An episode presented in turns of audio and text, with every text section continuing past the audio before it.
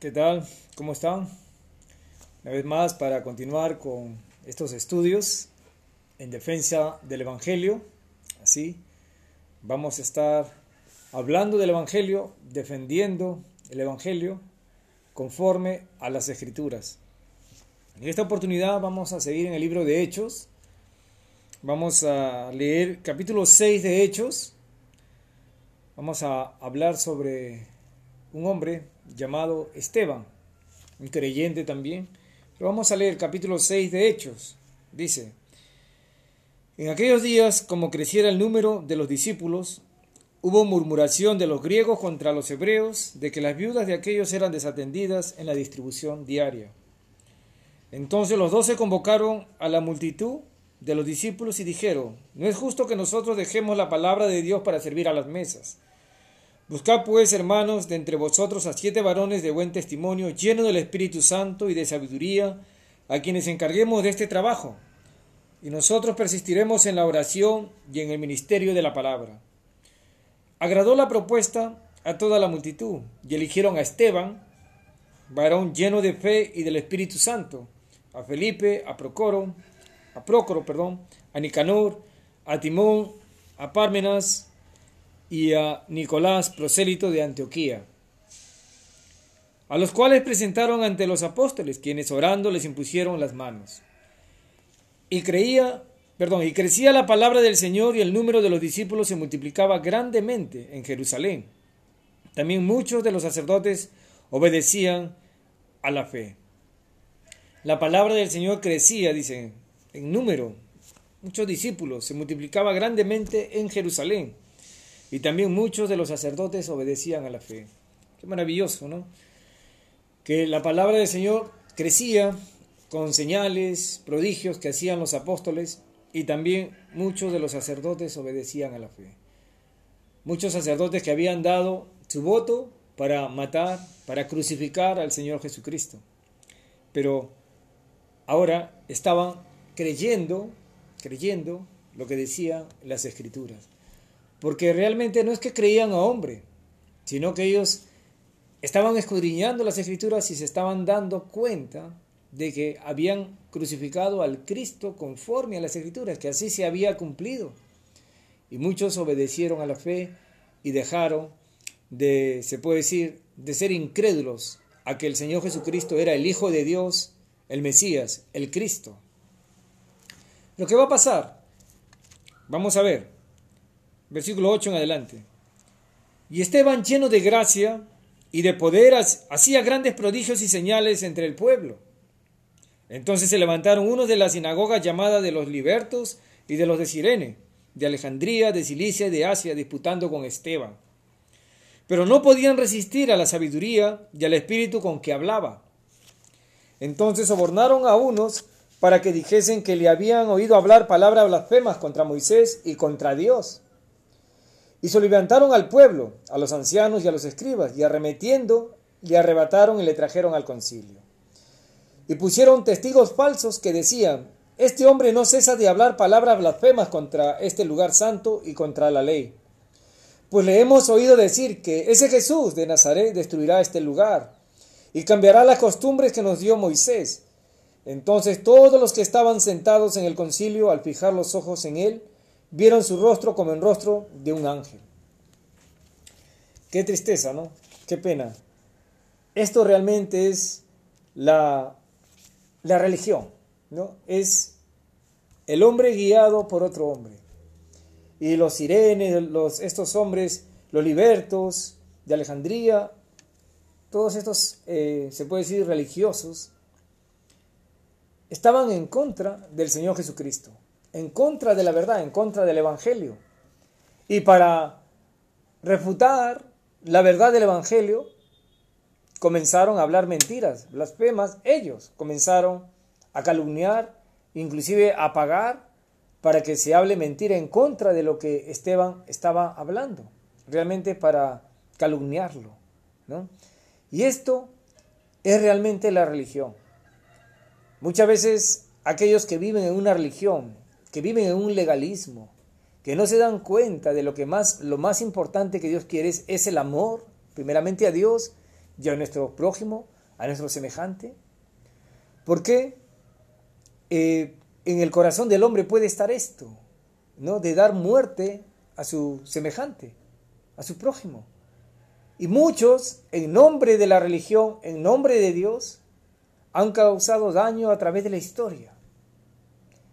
Pero si nosotros vemos, vemos realmente la verdad, no caeríamos en estas injusticias de un legalismo, de una soberbia, de un orgullo humano que no nos deja ver más allá la voluntad del Señor. ¿Y qué estaba pasando acá? Estaban hablando en contra de la verdad. Estaban hablando mentiras para hacer daño a Esteban. Vamos a ver qué pasó. Y voy a pedir su paciencia, pero para muchos que ya han pasado eh, los estudios de fundamentos para la fe, hablando desde Génesis hasta la venida de Cristo, esos 45 videos, y si han leído la Biblia, pues esta lectura que voy a dar va a ser un, un repaso, un repaso, y para recordar cosas que hemos leído y que realmente en este pasaje, pues, eh, Esteban va a hacer un resumen de todo lo que hemos, casi todo lo que hemos leído, lo que hemos aprendido. Y cada vez que me toco con este pasaje, pues lo leo entusiasmadamente porque veo y entiendo mejor. Así que voy a tratar de leer lo mejor que puedo para que podamos recordar. ¿Sí?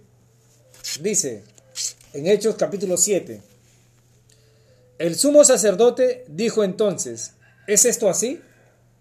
Y él dijo, varones hermanos y padres, oíd, el Dios de la gloria apareció a nuestro padre Abraham, estando en Mesopotamia, antes que morase en Arán. Y le dijo, sal de tu tierra y de tu parentela, y ven a la tierra que yo te mostraré. Entonces salió de la tierra de los caldeos y habitó en Arán. Y de allí muerto su padre, Dios le trasladó a esta tierra, en la cual vosotros habitáis ahora. Y no le dio herencia en ella, ni aun para asentar un pie, pero le prometió que la daría en posesión, y a su descendencia después de él, cuando él aún no tenía hijo. Y le dijo Dios así, que su descendencia sería extranjera en tierra ajena, y que los reducirían a servidumbre, y los maltratarían por cuatrocientos años. Mas yo juzgaré, dijo Dios, a la nación, de la cual serán siervos, y después de esto saldrán y me servirán en este lugar. Y le dio el pacto de la circuncisión, y así Abraham engendró a Isaac y le circuncidó al octavo día, e Isaac a Jacob y Jacob a los doce patriarcas. Los patriarcas movidos por envidia vendieron a José para Egipto, pero Dios estaba con él y le libró de todas sus tribulaciones y le dio gracia y sabiduría delante de Faraón, rey de Egipto, el cual lo puso por gobernador sobre Egipto y sobre toda su casa. Vino entonces hambre en toda la tierra de Egipto y de Canaán, y grande tribulación, y nuestros padres no hallaban alimentos. Cuando oyó Jacob que había trigo en Egipto, envió a nuestros padres la primera vez, y en la segunda José se dio a conocer a sus hermanos, y fue manifestado a Faraón el linaje de José. Y enviando a José, hizo venir a su padre Jacob y a toda su parentela en número de setenta, setenta y cinco personas. Así descendió Jacob a Egipto, donde murió él y también nuestros padres, los cuales fueron trasladados a Siquén y puestos en el sepulcro que a precio de dinero compró Abraham de los hijos de Amor en Siquén.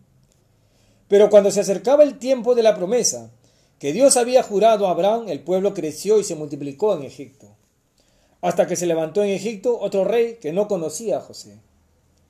Este rey, usando de astucia con nuestros pueblos, maltrató a nuestros padres, a fin de que expusiesen a la muerte a sus niños, para que no se propagasen. En aquel mismo tiempo nació Moisés, y fue agradable a Dios, y fue criado tres meses en casa de su padre. Pero siendo expuesto a la muerte, la hija de Faraón le recogió y le crió como a hijo suyo. y fue enseñado Moisés en toda la sabiduría de los egipcios, y era poderoso en sus palabras y obras. Cuando hubo cumplido la edad de cuarenta años, le vino al corazón el visitar a sus hermanos, los hijos de Israel. Y al ver a uno que era maltratado, lo defendió e hiriendo al egipcio, vengó al oprimido. Pero él pensaba que sus hermanos comprendían que Dios le daría libertad por mano suya, mas ellos no lo habían entendido así. Y al día siguiente se presentó a uno de ellos que reñían y los ponía en paz, diciendo, varones hermanos sois, ¿por qué os maltratáis el uno al otro? Entonces el que maltrataba a su prójimo le rechazó, diciendo, ¿quién te ha puesto por gobernante y juez sobre nosotros? ¿Quieres tú matarme como mataste ayer al egipcio? Al oír esta palabra Moisés huyó y, vivió como extranjero en tierra de Madián, donde engendró dos hijos. Pasado cuarenta años, un ángel le apareció en el desierto del monte Sinaí, en la llama de fuego de una zarza. Entonces Moisés mirando se maravilló de la visión, y acercándose para observar vino a él la voz del Señor. Yo soy el Dios de tus padres, el Dios de Abraham, el Dios de Isaac y el Dios de Jacob. Y Moisés temblando no se atrevía a mirar. Y le dijo el Señor, quita el calzado de tus pies, porque el lugar en que estás es tierra santa. Ciertamente he visto la aflicción de mi pueblo que está en Egipto, y he oído su gemido, y he descendido para librarlos. Ahora pues, ven, te enviaré a Egipto. A este Moisés, a quien habían rechazado diciendo, ¿quién te ha puesto por gobernante y juez? A este lo envió Dios como gobernante y libertador por mano del ángel que se le apareció en la zarza. Este lo sacó, habiendo hecho prodigios y señales en tierra de Egipto, y en el mar rojo, y en el desierto por cuarenta años. Este Moisés es el que dijo a los hijos de Israel, Profeta os levantará el Señor vuestro Dios de entre vuestros hermanos, como a mí, a él oiréis. Este es aquel Moisés que estuvo en la congregación en el desierto, con el ángel que le hablaba en el monte Sinaí, y con nuestros padres, y que recibió palabras de vida que darnos, al cual nuestros padres no quisieron obedecer, sino que le desecharon y en sus corazones se volvieron a Egipto. Cuando dijeron Aarón, haznos dioses que vayan delante de nosotros, porque a este Moisés que nos sacó de la tierra de Egipto no sabemos qué le haya acontecido. Entonces hicieron un becerro y ofrecieron sacrificio al ídolo, y en las obras de sus manos se regocijaron. Y Dios se apartó y los entregó a que rindiesen culto al ejército del cielo, como está escrito en el libro de los profetas. ¿Acaso me ofreciste víctimas y sacrificios en el desierto por cuarenta años, casa de Israel? Antes bien llevaste el tabernáculo de Moloch y la estrella de vuestro dios Refán, figuras que os hicisteis para adorarlas. Os transportaré pues más allá de Babilonia. Tuvieron nuestros padres el tabernáculo del testimonio en el desierto, como había ordenado Dios cuando dijo a Moisés que lo hiciese conforme al modelo que había visto el cual recibido a su vez por nuestros padres, lo introdujeron con Josué al tomar posesión de la tierra de los gentiles, a los cuales Dios arrojó de la presencia de nuestros padres hasta los días de David. Este halló gracia delante de Dios y pidió proveer tabernáculo para el Dios de Jacob. Mas Salomón le edificó casa. Si bien el Altísimo no habita en templo hecho de manos, como dice el profeta, el cielo es mi trono y la tierra el estrado de mis pies, ¿Qué casa me edificaréis? dice el Señor. ¿O cuál es el lugar de mi reposo? ¿No hizo mi mano todas estas cosas? Hasta allí, una lectura, bueno, fue una exclamación de Esteban, conocedor de las escrituras, conocedor de la historia, lleno del Espíritu, hablando y testificando del Dios de Abraham, de Isaac, de Jacob, del Dios Todopoderoso, hablándoles de la verdad, de lo que había pasado.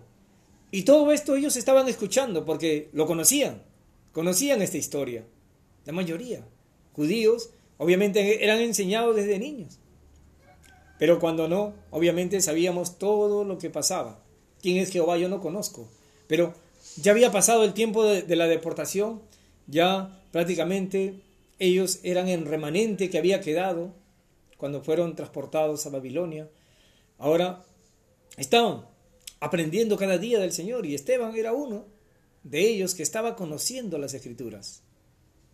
Estaban escuchando, todos atentamente, hasta que Él les va a decir lo que normalmente una persona que solamente vive una religión, que puede conocer, inclusive escuchar y memorizar, solamente vive una religión. pero realmente no está amando a Dios, creyéndole a Dios, obedeciéndole a Él. Entonces una persona que vive religiosamente va a actuar como vamos a ver ahorita que va a actuar. Y les dice, versículo 51 del capítulo 7 de Hechos, dice, duro de cerviz e incircunciso de corazón y de oídos. Vosotros resistís siempre al Espíritu Santo, como vuestros padres, así también vosotros. ¿A cuál de los profetas no persiguieron vuestros padres? Y mataron a los que anunciaron de antemano la venida del justo, de quien vosotros ahora habéis sido entregadores y matadores. Vosotros que recibiste la ley por disposición de ángeles y no la guardasteis. Oyendo estas cosas se enfurecían en sus corazones y crujían los dientes contra él. Pero Esteban, lleno, del Espíritu Santo, puesto los ojos en el cielo, vio la gloria de Dios y a Jesús que estaba a la diestra de Dios. Entonces, eh, Esteban le dice, duro de servicio, incircunciso de corazón y de oídos. Vosotros siempre resistís al Espíritu Santo, como vuestros padres, así también vosotros. Duro de servicio, que no quieren entender, que no quieren dar su, su brazo a torcer, que no quieren humillarse delante de Dios, que no quieren aceptar sus responsabilidades como hombres. No quieren aceptar su soberbia, su orgullo, su amor a este mundo. ¿A cuál de los profetas no persiguieron vuestros padres? Y mataron a los que anunciaron de antemano la venida del justo, de quien vosotros sabéis, ahora sido entregadores y matadores. Ustedes han dado muerte al justo. Ustedes también han perseguido a los profetas que les anunciaron la venida del justo, que les anunciaron la venida del Cristo, del Mesías. Esto era así. Ellos estaban molestos. Ellos estaban crujiendo los dientes con amargura. Eso es digno de una persona que dice que ama a Dios, que dice que ama a su hermano. Eran hermanos eran hijos de Abraham. Varones hermanos, le dice Esteban, hermanos de esta descendencia de Abraham. Pero, ¿era así como tenía que actuar una persona? Porque yo no estoy de acuerdo con él, voy a crujir mis dientes para decir, voy a matarlo. No, esto era justamente el pecado, la religiosidad, y nos hace recordar como Caín, que Caín se ensañó contra su hermano Abel y lo mató. ¿Por qué? Porque estaba haciendo lo correcto delante de Dios. Y ellos, obviamente, como habían dado muerte al Mesías, estaban molestos, porque les estaba diciendo su culpa. Les estaba hablando de su pecado de no haber creído en el Señor Jesucristo. Y cuando una persona siente eso, esa ira, y cruje los dientes, se puede decir tiene ira, está en pecado. Está en pecado contra su prójimo. ¿Por qué? Miren, vamos a ver lo que va a pasar. Y dijo, he aquí veo los cielos abiertos y al Hijo del Hombre que está a la diestra de Dios. Entonces ellos, dando grandes voces, se taparon los oídos y arremetieron a una contra él. Y echándole fuera de la ciudad, le apedrearon y los testigos pusieron sus ropas a los pies de un joven que se llamaba Saulo. Y apedreaban a Esteban, mientras él invocaba y decía, Señor Jesús, recibe mi espíritu. Y puesto de rodillas, clamó a gran voz, Señor, no les tomes en cuenta este pecado. Y habiendo dicho esto, durmió. Esteban estaba allí hablándoles la verdad, hablándoles del Mesías que ellos habían dado muerte y que tenían que arrepentirse ya ellos habían, se puede decir, calumniado a Esteban, de que él había dicho palabras blasfemas. Ellos ya estaban, ya en este momento de la persecución a todos los cristianos, a todos los que creían en Cristo. Ya ellos, movidos por su religiosidad, por su corazón no arrepentido, por su orgullo, por su soberbia, y detrás de ellos, obviamente, alentando a Satanás, ellos pusieron eso en su corazón de dar muerte a Esteban. Y ahora Esteban, en ese momento, es apedreado. Así, apedreado, lapidado. ¿Por qué? Porque él estaba hablando del Dios Todopoderoso, hablando de la verdad del Evangelio, hablando de que ellos siempre habían sido así, rebeldes, siempre habían sido duros de servir. Y bueno, ¿qué podemos decir nosotros? Hoy en día, con tanta religiosidad, hay personas que defienden posiciones humanas o que defienden posiciones de otras personas que ya no están en este mundo. Y al final se hacen seguidores, seguidores de hombres. Cuando debemos decir la palabra de Dios dice así, la palabra de Dios dice aquello. No, tal persona dijo así, tal persona dijo aquello. No, nosotros seguimos a Cristo, a Cristo crucificado, seguimos al Cristo resucitado, al Cristo que murió en la cruz para darnos vida, vida eterna. Entonces, ¿qué podemos decir? Estas personas, como en la antigüedad, y, y hemos visto religiones abusando de las personas que no querían creer como ellos creían. Hay personas que han dado muerte a las personas que no han querido sujetarse a mandamientos de hombres, a tradiciones de hombres. Sí, lamentablemente sigue, sigue eso. Y ahora, ahora, podemos ver a través de esta historia cómo es el corazón del hombre religioso, que no quiere escuchar la voz de Dios, que no quiere escuchar la verdad. Y si esto puede estar pasando en el corazón de una persona, pues tenemos que reconocerlo, que yo no puedo odiar, no puedo crujir los dientes contra mi hermano, contra alguien, contra mi prójimo, porque por lo contrario debo estar triste, debo estar eh, apenado por la equivocación o el error de tal persona. ¿Sí? Debemos estar eh, así de esa manera, compugidos de corazón, entendiendo que ese sentimiento contra alguien que no quiere creer como nosotros, bíblicamente, entonces tenemos que estar orando por esa persona. Pero jamás, de los jamases, pensar en quitarle la vida a alguien que no cree como nosotros. Y eso ha pasado. En religiones antiguas, en grandes religiones, ha pasado eso. Han dado muerte a muchos creyentes, a muchas personas que decían que la salvación es por fe, la salvación es gratuita, la salvación no es por pertenecer a ninguna clase religiosa, la salvación no es por cumplir los mandamientos, no es por cumplir los dogmas, los sacramentos, ni nada que el hombre lo diga. La salvación es a través de Jesucristo. La salvación es gratuita. La salvación no es por obras. La salvación es por gracia. Vamos a leer esta parte en Efesios.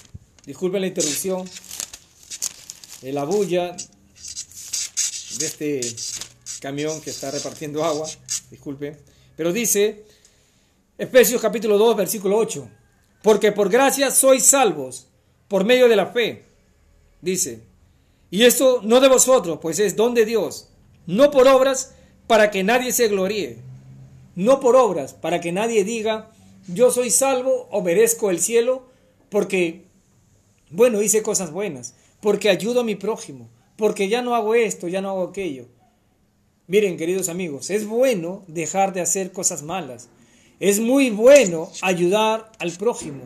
Es muy, muy bueno hacer obras. Es muy bueno estar aprendiendo de Dios. Pero miren, nada de estas cosas buenas nos puede enorgullecer y decir, yo merezco la vida eterna. Nada de eso. Ninguna obra, Nadie puede decir yo soy bueno, yo hago lo que Dios me dice, yo ayudo a mi prójimo. Nadie puede decir eso para decir ahora tengo vida eterna. Si bien es cierto, es bueno. Y hay que hacerlo. Pero eso no significa vida eterna. Vida eterna es creer en Jesucristo, que Él murió por nosotros, pagó nuestros pecados en la cruz por nosotros. Los judíos no querían creer que Jesús era el Mesías, que Él era el Salvador. No querían creer el Evangelio, que Él era el Cordero que había derramado su sangre en la cruz para que nosotros tengamos perdón de pecados. Ellos no querían creer que Él era Jesús el Cristo. Y por eso se levantó una persecución contra ellos. Mataron a Esteban, Así como mató, mató Caín a Abel, ahora también estos religiosos mataron a Esteban, porque Esteban les decía la verdad. Esteban les estaba hablando de su dureza de corazón, les estaba hablando que eran duros de servir, que siempre estaban dando muerte a los que le decían la verdad. Hoy en día habrá eso. De repente se levantará más constantemente, no lo sabemos. Pero la religión justamente ha sido motivo de todos estos abusos en diferentes lugares. Tenemos que tener cuidado de defender a una religión, de defender a un líder, de defender cosas que nosotros inclusive podemos estar viviendo, pero sin darnos cuenta de dónde proviene. ¿Te han dicho cómo vas a ser salvo? Tu religión donde hoy te encuentras te dice que tienes que cumplir varias cosas para heredar vida eterna. ¿Te dicen eso? ¿Qué dice la Biblia? ¿A quién le vas a creer? ¿Al que dirige tu religión? ¿O lo que dice la Biblia? La Biblia dice que Jesucristo es el Salvador y no hay otro Salvador. No hay otro intercesor. No hay vírgenes. No hay nadie que pueda interceder entre Dios y el hombre. Solamente Jesucristo hombre.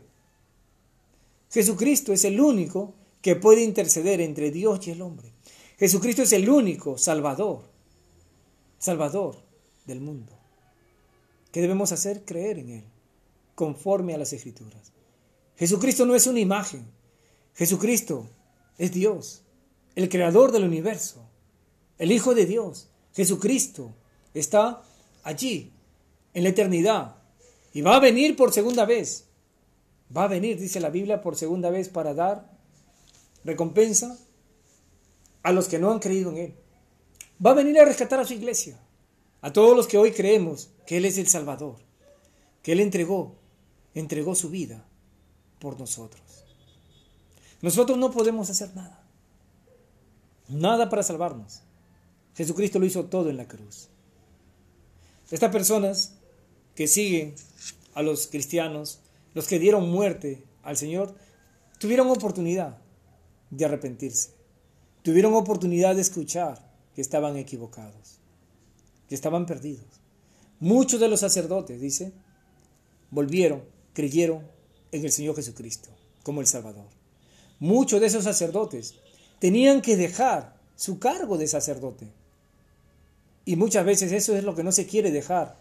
Muchas veces el cargo que puedas tener en una religión. Porque si estás en una religión que no está enseñando la verdad, entonces, entendiendo la verdad que solamente en Cristo puede haber salvación, entonces estás en una religión solamente por conveniencia. Así es. Esos sacerdotes dejaron, dejaron su lugar para ahora estar bajo la autoridad de los apóstoles. ¿Tú te imaginas estar en este nivel de sacerdote? Porque era un, clero, se puede decir, sacerdotal, donde vivían económicamente bien. ¿Sí? Siempre han vivido así. Pero ahora ellos tenían que sujetarse a los apóstoles. Ahora al, al, nuevo orden, se puede decir, de la iglesia. Y ya no había sacerdotes. Ya no había diezmos. Ya no había eso. Y es por eso que muchos, tratando de, alentar y de perseguir y de no perder aquellos privilegios que tenían en la ley, pues se levantaron contra los cristianos, contra la verdad. Y entre otros muchos intereses políticos e intereses, eh, se puede decir por amor al dinero, se levantaron contra los cristianos. Así ha pasado siempre. Hoy la salvación es por gracia. Hoy la salvación es por el Señor Jesucristo. Sí, así es. Y nunca ha sido por otra cosa más que por gracia, por el amor y la misericordia del Señor. Hoy no estamos dependiendo de, la ley, porque obviamente ni siquiera nosotros somos judíos por haber cumplido la ley. Nada. Estamos siguiendo una historia y creemos esto a través de la palabra del Señor. Qué hermoso fue cuando Esteban expresó todo esto, que nos hace recordar lo que hemos leído, a lo que hemos leído que nos hace comprender y entender cuán importante es haber conocido y conocer y seguir conociendo las escrituras, porque ahí el Señor hace su obra en nuestras vidas, a través de las escrituras. Y de esa manera podemos servir también al Señor. Sí, podemos servirle, expresando su verdad, expresando su palabra, más que cualquier otra cosa, más que la propia, más que nuestra propia palabra. Entonces, queridos amigos, los que ya son creyentes, que bueno, estamos en ese camino de la fe, luchando por la fe del Evangelio, enseñando el Evangelio, y para los que todavía, todavía no han creído en el Señor Jesucristo y que todavía están en esa duda de salir de donde te encuentras en una religión de repente, pues si tu religión tiene eh, problemas o ha tenido problemas de esto, de haber dado muerte a muchas personas, pues obviamente es algo que no se puede eh, continuar, ¿no? Que sobre encima de muchos cadáveres seguir creyendo algo que no es verdad. La salvación es gratuita. La salvación no es por cumplir nada. La salvación es a través de Cristo. El que cree en mí tiene vida eterna. Así lo dice. Yo soy la resurrección y la vida. El que cree en mí, aunque esté muerto, vivirá. Y todo aquel que vive y cree en mí, no morirá eternamente. Eso es la vida eterna. Cree en el Señor Jesucristo conforme a las escrituras. Deja que el Señor te enseñe. Deja que el Señor en este tiempo tan difícil de pandemia, donde hay tiempo para leer, tiempo para acercarnos y estamos con ese corazón realmente afligido, contrito, es bueno acercarnos a Dios. En los momentos más difíciles es ahí donde realmente podemos abrir nuestros oídos para poder escucharle a Dios. Dios te ama. Dios te ama. Y quiere quiere para ti la vida eterna. Lo que hoy está pasando puede ser obra del Señor para que muchos también se acerquen, se acerquen a Dios. No perdamos tiempo. Hoy puede llegar la enfermedad a nuestro hogar, de repente mañana no podemos estar. Dios está dando oportunidades para que el mundo se vuelva de su mal camino y pueda seguir a Dios, pueda conocer su palabra. Algo que ha pasado así, siempre mundial, bueno, es algo que Dios permite para que nos acerquemos a Él. Acerquémonos a Dios. Humildemente, escuchando su palabra, leyendo la Biblia, no defendiendo religiones, no defendiendo hombres, sino defendiendo la verdad de Dios. Lee la Biblia. ¿Cuántos libros has leído en tu vida? ¿Cuántos libros? Mira, este es un libro pequeño. Léelo. Aliméntate, no solamente de pan vive el hombre, sino de toda palabra que Dios dice. Este es el pan de vida. Nunca tendremos hambre. Siempre estaremos satisfechos con la verdad de Dios. Muchas bendiciones. Nos vemos en otro video. Seguimos avanzando en defensa del Evangelio. Estoy en, eh, podcast también. Justamente estoy grabando ahorita un podcast. Y estamos sincronizados acá en Spotify y Anchor. Pueden escucharlo. Y también está en YouTube como Wilfredo Michel Ninahuanca Santos para que puedan compartirlo también si desean, puedan compartirlo y podamos aprender juntos, porque en todo esto yo también sigo aprendiendo. Todo es del Señor, nada es nuestro, todo proviene de Él, las enseñanzas, su palabra, todo de Él, y la gloria sea para el Dios Todopoderoso. Muy bien, nos vemos en el próximo video.